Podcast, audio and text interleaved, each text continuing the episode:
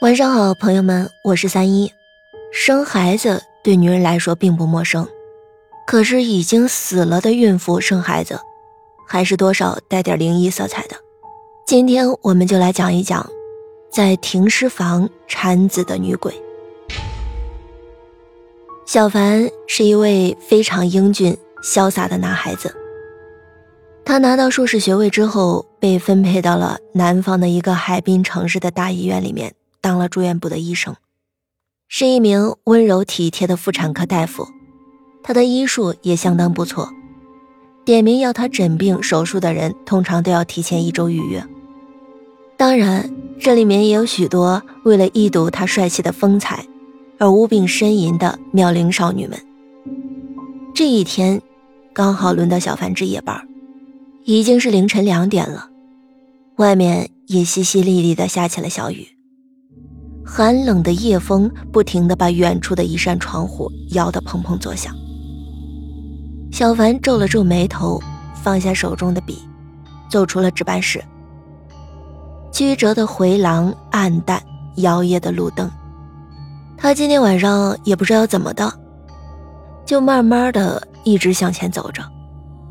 雨也是越下越大，冷冽的寒风把身上的白大褂吹得像一张风帆。使得他忍不住打了个哆嗦。走着走着，他竟然走到了回廊的尽头，停尸房。也不知道怎么的，他就推开了停尸房的门，按了按门边上的开关，灯却没有亮。里面也是黑漆漆的，伸手不见五指。这个时候，一个女人幽怨的声音响了起来。你终于来了，在黑暗中，这个声音还似曾相识。虽然是医生，但是大晚上的，在停尸房里听到这样的声音，小凡也忍不住心里直抽抽。于是呢，他就紧张的忙回问了一声：“你是谁？”过来看看，不就知道了吗？这个时候雨停了，月亮钻出了云层，惨白的月色碎碎的照进了停尸房里。小凡顺着女人的声音走了过去，突然，一只冰冷的手拍了拍他的肩膀。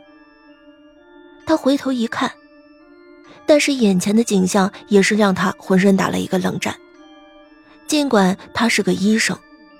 但是看到一个长发遮面、身披白色裹尸布的女人，正站在他的身后，暗红色的血透过裹尸布，正沿着他赤裸的腿慢慢的滴落下来。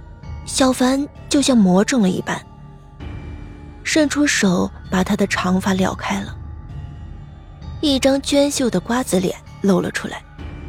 你是玲玲，小凡大吃了一惊，不禁脱口而出。玲玲是他的高中同学，也是他曾经的女朋友。高中毕业之后，小凡考上了医学院，而玲玲去了深圳的一家企业打工。大学头两年，两人还有书信来往，后来不知怎么的，也就不联系了。有人说玲玲嫁人了，也有人说她被一个台湾人包养了。这个时候，只见玲玲焦急地说：“小凡。”快抱抱我，我快生了！透过朦胧的月色，小凡看见玲玲的下腹隆了起来，已经流出了羊水。作为妇产科医生，他习惯性的让玲玲平躺到了停尸床上，还在一边为她加油鼓劲儿，使劲儿，深呼吸，使劲儿，使劲儿。玲玲的手也使劲的掐着小凡的手臂，孩子终于生了下来。但是却没有发出来到人世间的第一声啼哭。小凡拍了拍孩子的后背，婴儿还是哭不出来。玲玲，小孩很危险，需要马上抢救。玲玲，你，你快去吧，孩子要紧。小凡抱着孩子就冲出了停尸房，他来到了产科的急救室，吩咐值班的护士：“你，准备吸肺积水的器械。你和他，赶快到停尸房里。”那里有个产妇，在十三号床，把她抬过来。很不幸的，孩子始终没有抢救回来。但是到停尸房里的两个护士却空着手回来了。护士告诉小凡说，十三号床的人已经死了两天了。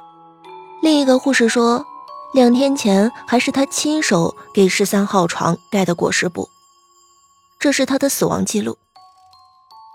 小凡接过了记录，上面清清楚楚的写着：小玲，死亡原因难产，死亡时间距离现在刚好两天。夜更深了，而雨又下了起来，雨点敲打着树叶，发出沙沙的响声。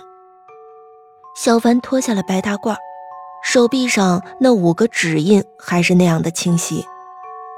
其实，人在死亡后，生命就已经终止了，大脑和身体全部都死亡，而寄生在人体内的大量细菌因为失去了控制，开始大量的恐怖繁殖和滋长。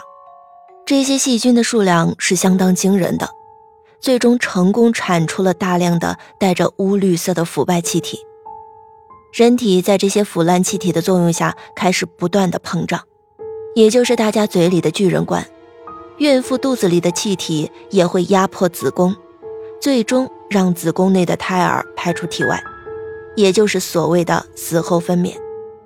死后分娩和正常的分娩不是一个概念，正常分娩是要指生下了具有独立生存能力的胎儿和一些附属物，最终成功的到达人世间，而死后分娩是孕妇死后身体松弛，尸体中的婴儿被挤出来。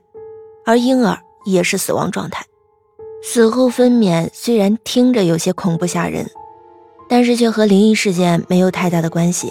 现在的医院里大多都有尸体冷藏柜，所以这种情况基本上是少之又少。好了，朋友们，今天的故事讲到这里就结束了。如果你觉得主播讲的还不错，记得给主播关注加订阅哦。